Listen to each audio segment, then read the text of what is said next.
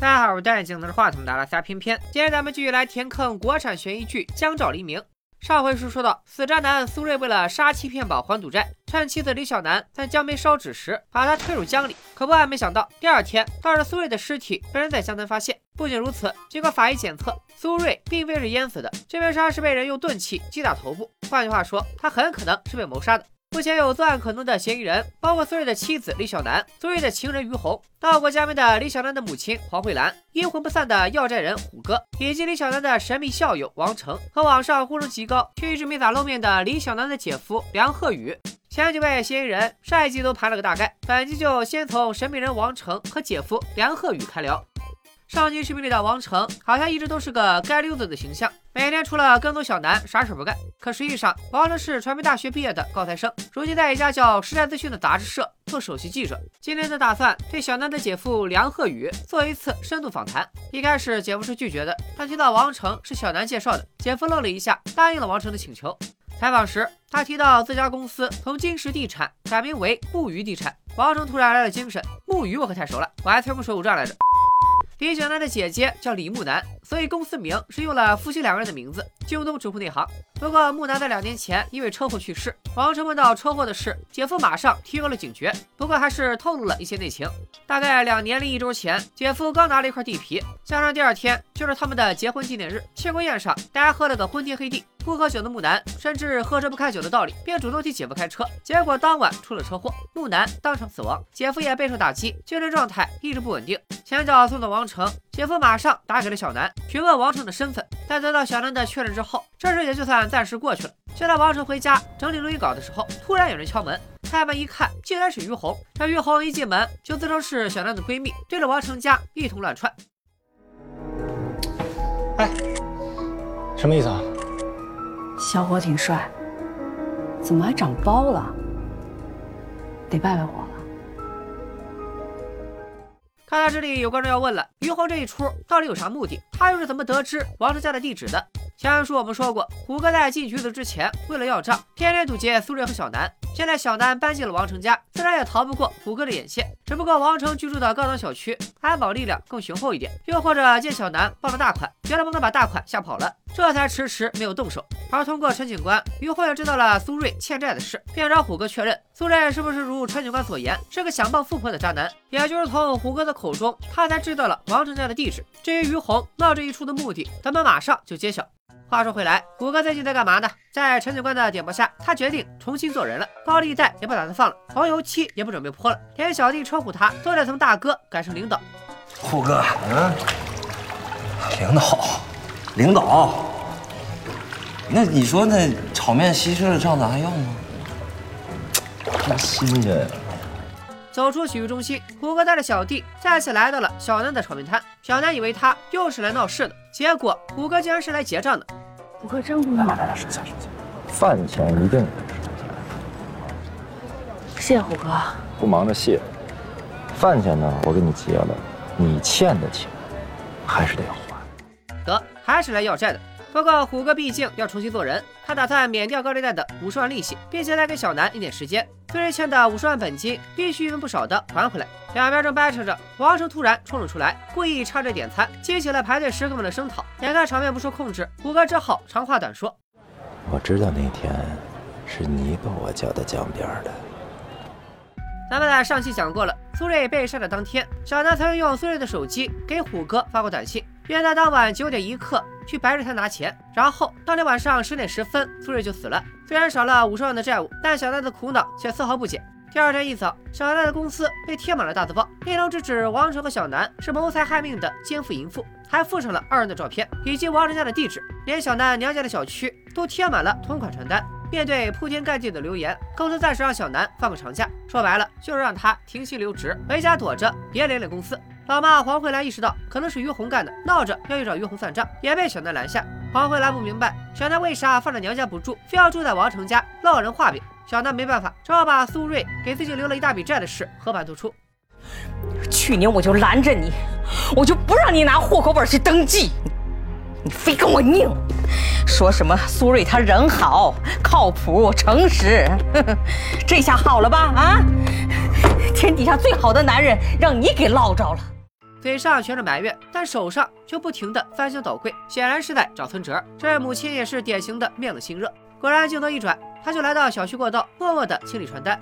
小南这边闹哄哄，陈警官的侦查也是一步一坎。根据法医的鉴定，苏瑞可能是让石头砸死的。他现在正值汛期，江南都被大水淹没，且法医从尸体伤口上提取的微量元素虽然跟江南的采样对得上，但也有可能是他死后坠入江中时沾上的。也就是说，苏瑞可能是在别的地方被打死以后，还扔到了这里。那么，江南就不是第一案发现场，而只是抛尸现场，凶器并不一定是江边的石头。这下排查范围一下子扩大了，但陈警官却灵光一闪。立马带着阿强赶往嘉陵宾馆，因为他想起房间里就有一个石头摆件。然而，经过技术鉴定之后，这块石头并不是凶器。在陈警官抽空去接女儿放学的时候，事情又突然峰回路转。老实说，陈警官的女儿香香在幼儿园打碎了一个花瓶，但机贼不是机智的香香，为了掩盖自己的错误，竟然从隔壁教室又偷拿了一个同款花瓶放回原处。就是这些漫不经心的说话，让陈警官疑惑解开。宾馆里的摆件都是批发货，假如凶手在犯案之后把凶器跟其他房间的摆件调换，那岂不是就能瞒天过海？陈警官马上让阿强带人把嘉陵宾馆的所有摆件全部带回局里勘验，果然在其中一块石头上检查出了血液痕迹，且 DNA 特征跟苏瑞基本吻合，并且上面还检测出了漂白水的痕迹，这代表凶手案发后还曾经清洗过石头，只不过石头的纹理过于复杂，还留下了一点点血液残留。在进一步勘验后，宾馆里面盆排水口以及地板上也有血液痕迹。此时，陈警官突然想起，在案发当天，嘉陵宾馆曾经丢了一只大号垃圾桶。至此，一种可能性浮现在他的脑海中：案发当晚，凶手先破坏了宾馆的监控，再用石头锤死了苏瑞，随后处理了案发现场，清洗并调换了作为凶器的石头摆件，接着趁夜黑风高，用垃圾桶把苏瑞的尸首运出宾馆，最后再抛尸江中。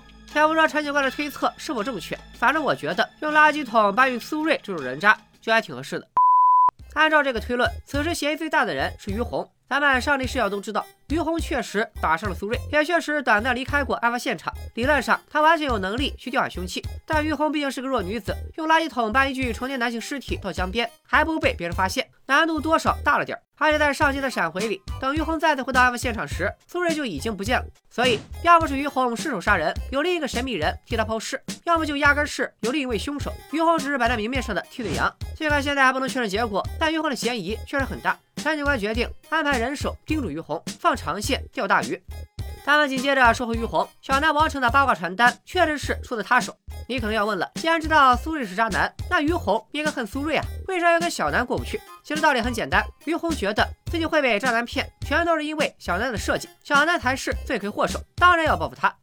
这天，于红接到了钱老板的电话，问被他带走的销售报表。于红虽然不耐烦，但还是回家翻起了文件夹。翻找的过程中，他偶然看到了一张小南的工作照。看到这边的于红突然愣住了，因为他在嘉陵宾馆捡到了这枚胸针，说明小南当晚也去过案发现场。真相究竟如何，咱们也不得而知。但于红手里从此又多了一个李小南的把柄。这天，王成正要出门跑步，结果一开门。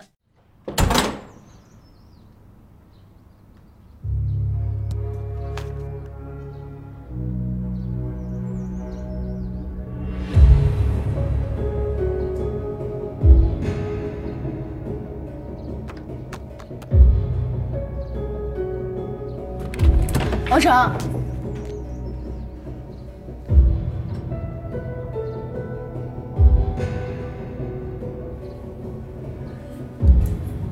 你汗巾忘带了。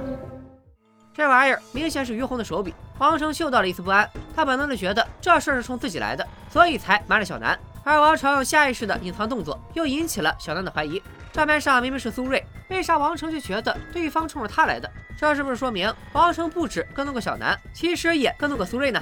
只见他找到了自己的维修工朋友，买了个微型监控，打算装在家门口。而听完王成的遭遇以后，朋友也提出了自己的疑问：那你跟我说，你怎么就这么笃定这个东西是冲着你来的？而且你们家现在住俩人哎，你就从来都没怀疑过你那室友？他的秘密可不少啊。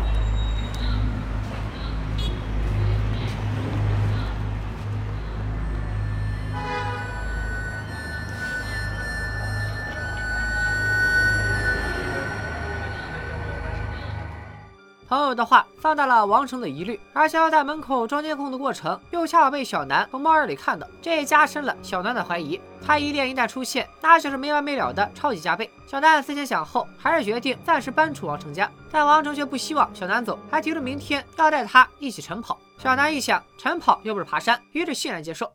第二天一早，王成带着小南来到了他们母校的操场。跑了一会儿，小南的心情渐渐好了起来。王成也讲起了二人当年的缘分。原来在高考之前，王成的父亲因癌症去世，此事对王成产生了巨大的打击。小王成只能靠跑步来排解压力。在他即将崩溃的时候，遇到了小南。加油，同学，这还有大半圈呢，不能在这放弃吧？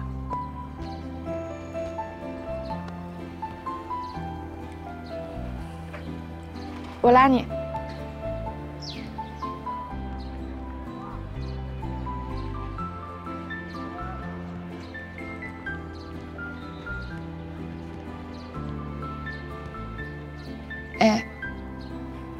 我奶奶说过，这人呢在低谷的时候，要是有人愿意拉你一把，肯定要抓住了。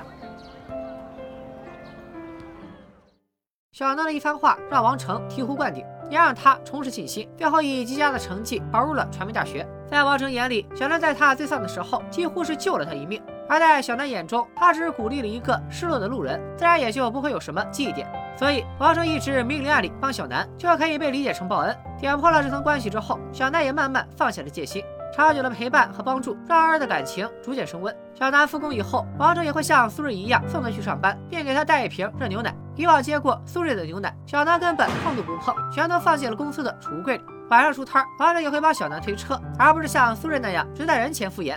此处再补充一个小细节：王成最近一直在写一篇叫做《消失的枕边人》的文章，里面记载的正是以往我们讲过的那一大堆剧情。这可能也是王成接近小南一个非常重要的原因。但随着二人擦出情感火花，在思索片刻以后，王成选择删掉了已经写好的文字。而晚上回了房间的小南也不再锁门，并撤掉了每晚停在门口的椅子。二人似乎都放下了心防。直到有一天，王成他妈来了，还带来了于红复印的名文字画，明摆着他就是来抓奸夫淫妇的。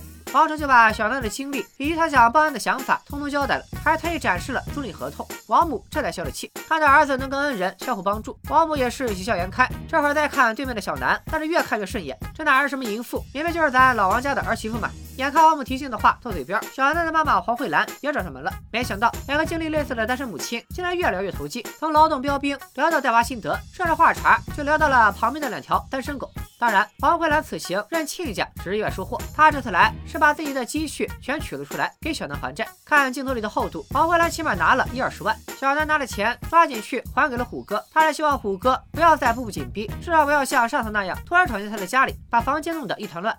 说什么呢你？谁把你家弄得一团糟了？少跟我这儿血口喷人啊！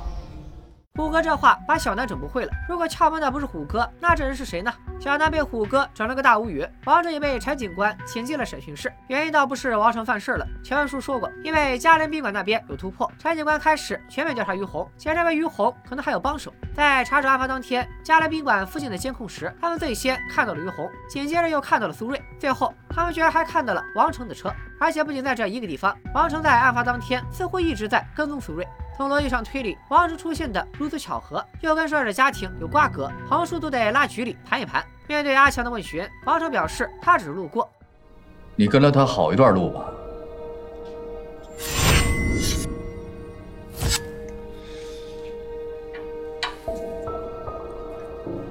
因为我是李小楠的朋友啊。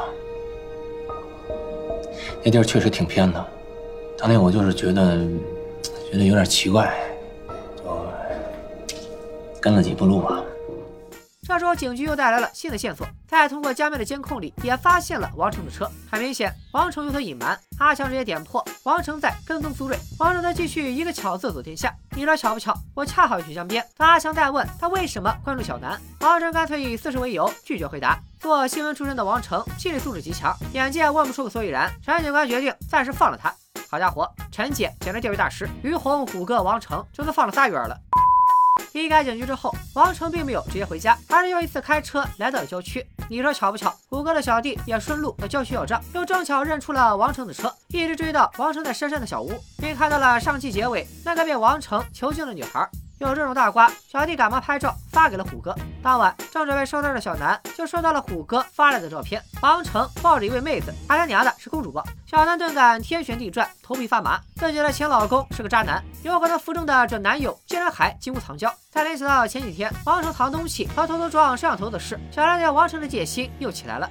慌慌的小南憋了一肚子委屈，只好先回家看奶奶。刚一进屋，就看见奶奶在磨喜糖。细打听才知道，前两天母亲的男朋友老麦突然找到奶奶，表示想跟黄慧兰合证结婚。一听这个，奶奶高兴的不行。从那之后，就一直在为黄慧兰准备婚礼的御用之物。在奶奶看来，黄慧兰和老麦认识这么多年，也算是知根知底了，把她交给老麦，奶奶也放心。听到这些话，小南不免内心又是一酸。你说信任一个人。怎么就这么难啊？每个人呢，从小活到大，吃的、穿的、住的，全都不一样。人肯定不一样。你说两个不一样的人在一块儿，难免呢有些事儿呢，不能摊开来说，这很正常。安慰过小南后，奶奶又邀请王成来家里吃饭。对比苏瑞，黄慧兰对王成这个有才多金、会说话的准女婿，真是欢喜的不行，恨不能让他俩现场扯证，来个双喜临门。可小南根本不愿接茬。在黄慧兰帮小南收拾衣服时，突然发现小南的衣柜里竟然有一件女士泳装。按照小南的说法，是他本来想学游泳，但最后也没学成。从黄慧兰的话里，我们知道小南怕水，不是因为姐姐的车祸，也不是因为丈夫家暴，而是童年溺水的阴影。就在一家人除了小南之外都其乐融融的时候，王成的手机响了。原来他购买的摄像头有报警系统，只要有人闯入，就会通过手机向户主发出警报。一看家里进贼，王成来不及告诉小南，开始就往家跑。入侵王成家的这位口罩男，看样子也是个高手，用解码器轻轻松松就打开了王成家大门的密码锁。他好像并不在乎什么金银细软，只带走了小南的笔记本电脑。就在口罩男准备离开时，小南的那个倒霉婆婆突然不期而至。开门呐，李小南！要不是于红给我打电话，你准备把我当什么时候？你们这对狗男女！谁能想到苏瑞他妈听了于红的话，居然上门来堵小南和王成？他哪知道屋子里的是个凶狠的歹徒。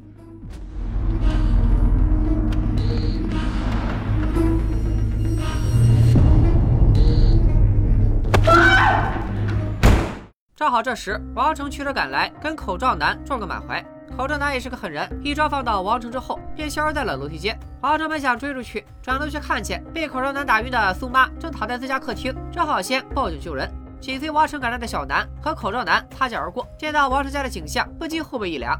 眼下最重要的还是先把受伤的老太太送医院。结果刚安顿好老太太，于红又来了。看到小南在送老太太来医院的时候，也通知了于红。于红一倒酒兴师问罪，结果话还没说两句，就被小南打断，还质问他关于大字报污蔑的事。但于红却并不觉得自己是污蔑。七月四号晚上，你是不是去了嘉陵宾馆？我前脚走，你后脚就去了。我不明白你在说什么。你既然敢坑我，就别怪我搞你。好事还在后头，你等着吧。前面我们说过，于红在宾馆房间捡到了小南的胸针，因此断定他去过案发现场。那小南到底去没去呢？暂且还是个未解之谜。小南对于红的质问不置可否，把丝袜丢给他，就先回了家。经过一番检查，家里啥也没丢，只有小南的电脑不见了。由此可见，口罩男就是冲着小南来的。如果这个推论成立，那上一次把小南的出租屋翻乱的，很可能也是这个口罩哥。而以现在咱们掌握的信息来看，这事儿大概跟王成和朋友在小南电脑里找到的那段视频有关。收拾完家里的一地鸡毛，二人赶到警局录口供。陈警官顺便向王成提出了自己的疑问：王成和小南是案发前一天才见面，案发当天王成又频繁跟苏瑞同框，现在小南又恰好住进了王成家，家里遭了贼，丢的又恰好是小南的电脑，是不是也太巧了点？王成则依旧一句巧字走天下，你说的一点都对，这是巧的，就跟编剧写好了本子一样，反正丢东西的是小南，所以跟我没关系。另一边，阿强在给小南做笔录时，也把同样的疑问抛给了小南，这让本就怀疑王成有问题的他，越发断定王成指定有问题。回家后，小南再度提出要搬走，虽然暂时被王成拦下，但等他睡觉时，小南再度锁死了代表怀疑的大门，还顶上了凳子。第二天一早，越想越不对劲的小南跑去见了虎哥，想弄清王成的这怀中抱被杀是怎么回事。在他重新做人之后，虎哥确实敞亮了不少，虽然损了小南几句，但还是解释了那天小弟看到的一切。还把王成的秘密小屋地址给了小南，顺着虎哥给的线索，小南顺利找到了那个屋子，并看到了让他震惊的一幕。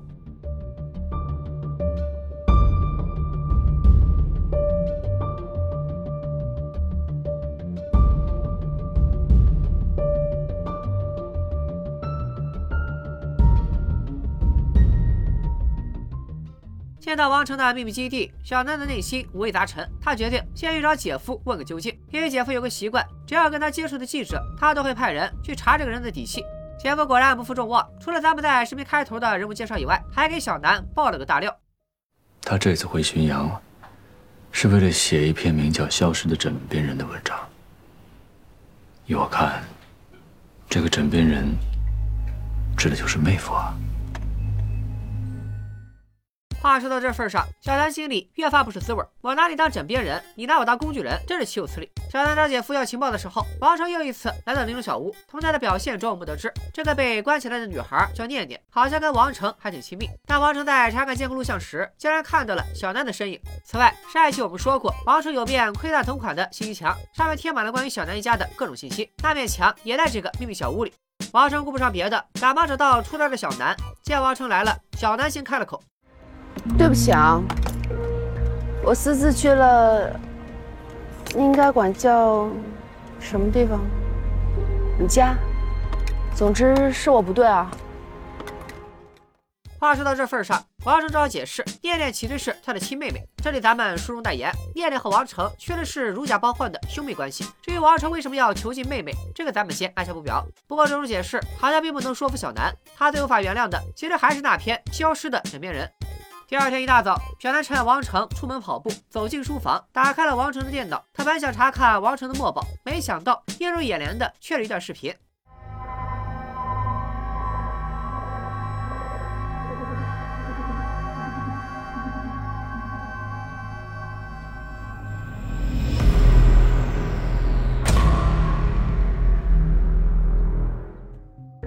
中竟然是自己的姐姐和姐夫。之前姐夫说，事发当晚自己喝高了，所以当天是姐姐木南替他开车。但视频中显示，开车的分明是姐夫。撞车之后，他才把木南的尸体搬到了驾驶座，伪装了案发现场。小南回忆起，当晚医生曾告诉他，木南当时已经怀孕十二周，死因的是腹部遭受重击，导致腹部大出血。如果能早送来几分钟，说不定人还有救。所以说，如果不是姐夫折腾那一番，或许木南也不会死。小南光速杀到姐夫的公司，准备兴师问罪，还好被王成拉走了。小南只好继续跟王成合作。目前他最大的疑问是，王成电脑里的视频是哪来的？按王成的说法，这是他在给姐夫做专访时，觉得给他发的匿名包裹，但他并不知道那位神秘人是谁。而且王成还表示，他曾经遍访当时参与聚餐的各路老总，询问当时的情况。大多数人都选择三缄其口，只有一位说出了一个模糊的真相。老梁这个人呢，很固执。那天走的时候，他老婆说要找一个代驾，可他偏说自己很清醒。我是看着他上的驾驶位。透露信息的老总在姐夫出事之后，就断绝了跟木鱼的全部合作，似乎也在暗示姐夫肯定有大问题。王成很快找到了视频拍摄的地方，并根据拍摄的角度确认应该是某辆停在事发地附近有烧屏模式的电动车行车记录仪拍到的。最后，王成动用关系，终于查到了这辆车的车主。车主一开始还矢口否认，但听到王成要报警，他终于承认自己的车无意中抓拍到了这一幕。本打算用这部视频讹诈梁鹤宇，却被一位神秘人拦住，并买走了那部视频。而这位神秘的买主就是苏瑞。结合上集留下的扣子，我们似乎可以推理出一个结论：好逸恶劳的苏瑞很可能以这段视频来讹诈梁鹤宇。那梁鹤宇有了非常明确的杀人动机。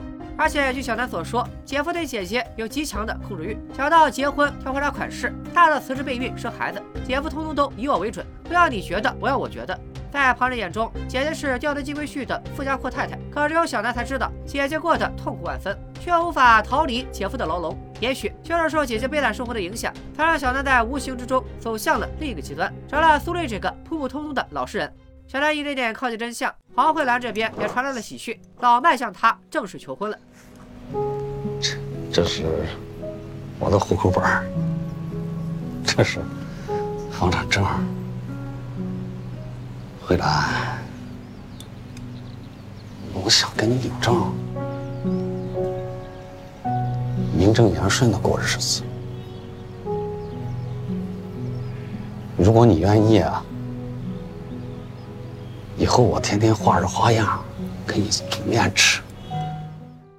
要说起来，《江照黎明》这部剧概括一下就是全员恶人。要是里面唯一的例外，恐怕也只有小南的奶奶以及这位麦叔了。他才是真正的老实人，没啥别的想法，就是想跟黄慧兰过日子。为了追求黄慧兰，老麦不仅帮李家忙前忙后，愿意把自己的一切跟黄慧兰分享。考虑到以后要跟黄慧兰这个川渝人过日子，口味清淡的他甚至开始练习吃辣，连吃了半辈子的口味都能变，确实是下了血本。老麦如此敞亮，本就心照不宣的黄慧兰自然也没有拒绝的理由。这个我不要。哼，人你留下就行啊。这段情感戏我本来是打算略过的，但想想整部剧就这么一口糖，不能只让我一个人甜到不是。也建议大家把磕到了打在公屏上。可惜花人的时光总是短暂的，就在黄慧兰即将过上好日子的时候，一道晴天霹雳对准了她。怎么，认识吧？这是我在苏瑞被杀现场捡的，这个胸针就是李小楠杀人的证据。我告诉你，你女儿的死活现在捏在我手里。黄慧兰一眼认出，那确实是小南的东西。他赶忙把家翻了个遍，也没找到胸针。随后又找到小南，借着让他帮忙做饭的机会，快速翻看了他带走的行李，还是没有发现胸针。一想到女儿可能是杀人犯，刚刚还在蜜雪冰城甜蜜蜜的黄慧兰，顿感天塌地陷。花开两朵，各表一枝。小南这边查案风生水起，陈警官也算收获颇丰。在女儿参加游泳课时，无意中看到了游泳馆的登记簿上一个叫李佳的人的电话号码，非常眼熟。紧接着，陈警官又收到了一台平板，里面居然装着案发当天苏瑞推小南下水的视频，坐实了苏瑞蓄谋杀妻。陈警官也终于想起来，那个眼熟的号码正是小南的手机号。突然涌入这么多信息，让陈警官开始重新审视小南和苏瑞。这里编剧用了将近一集的时间来复盘苏瑞杀妻骗保的过程。鉴于看过视频的大家应该都还记得，我就捡点新鲜的总结一下。首先，小南小时候似乎溺过水，怕水这的线索是确实存在的。但是就在不久之前，他已经用假名字报班，学会了游泳。不仅如此，他还特意学了闭气和潜泳，这就解释了为什么被苏瑞推进江里后，小南能不被苏瑞发现，毫发无伤的跑回家。不过这一集也留下了一个疑点：陈警官能把一切线索串起来，起因是有人给他寄了个平板，里面有苏瑞杀妻骗保的证据。此外，看视频的画幅应该是手机或者相机拍的，而且画面平稳，明显是蹲点拍摄。那么拍视频和记平板的到底是何许人也呢？咱们下期视频再表。说回黄慧兰，奶奶得知她答应老麦求婚后，高兴的不行，不仅带头看黄历筹办婚礼，更是把自己家传的手镯送给黄慧兰当贴身的嫁妆。要说人逢喜事该精神爽，可黄慧兰却怎么也开心不起来。自打跟于红见面以后，她就惶惶不可终日。为了女儿，黄慧兰表面装作无事发生，暗地已经开启了自己的计划。她先是找到小南，一改往日严肃刻板的状态，反而跟小南聊起了小时候，还一个劲的夸小南和木南一样，都是自己骄傲的女儿。面对老妈的一反常态，小南显然有点不适应。但这么多年，终于得到了母亲的肯定，内心还是欣喜万分。但这在上帝视角的我们都知道，事出反常必有妖。果然，跟小南话别之后，黄慧兰回家拿出了纸和笔。小南，存折在大衣柜的第二个抽屉里，取款密码是九幺七七九八，房产证和存折在一起，你打开抽屉就能够看到。水卡、电卡都在客厅电视柜的下层，你奶奶不会弄。以后都得你来。随后，黄慧兰又通知小南和奶奶，按照风俗习惯，她要跟老麦一起去趟婆家。未来几天，奶奶的饮食起居先让小南帮忙照顾。安顿好奶奶之后，黄慧兰又找到老麦，说要借他家的面馆和仓库用三天，还特意强调这三天千万不要露面，尤其不能让他的家人看到。这又是写遗书，又是编瞎扯谎，还要借老麦的餐馆仓库，前前后后安排的这么详细，黄慧兰到底要干嘛呢？